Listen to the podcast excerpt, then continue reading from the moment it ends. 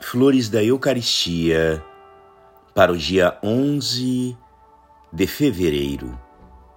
Procurai ser de Jesus como os anjos do céu, no júbilo, na alegria de seu divino serviço, na simplicidade do dom irrevogável, pelo qual não vos permitis olhar sobre vós mesmos a chama que se eleva do fogo a ele não retorna, porque, impelida por outra que se levanta, sobe sempre. Não dispõe de tempo nem de movimento para voltar atrás. Só Deus basta a nossa alma. Em possuí-lo, estão todos os bens. Em amá-lo, todos os prazeres. Em servi-lo, toda a glória. Nada pode substituir a nosso Senhor, que tudo substitui divinamente.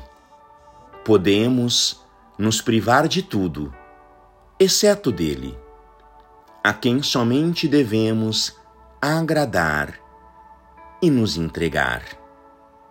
As criaturas não passam de espinhos. Jesus, nosso bom Mestre, conta com tão poucas almas de elite que lhe sejam régias servas. Deveis valer por mil, e vosso serviço por dez mil mercê de uma ardente e generosa piedade eucarística. Não é justo que ele tenha almas grandes aos olhos do mundo, almas a quem o século desejaria conquistar. Amai, portanto, e servi regiamente a esse Bom Rei, graças e louvores sejam dadas a todo momento ao Santíssimo e Diviníssimo Sacramento. O Senhor esteja convosco, Ele está no meio de nós.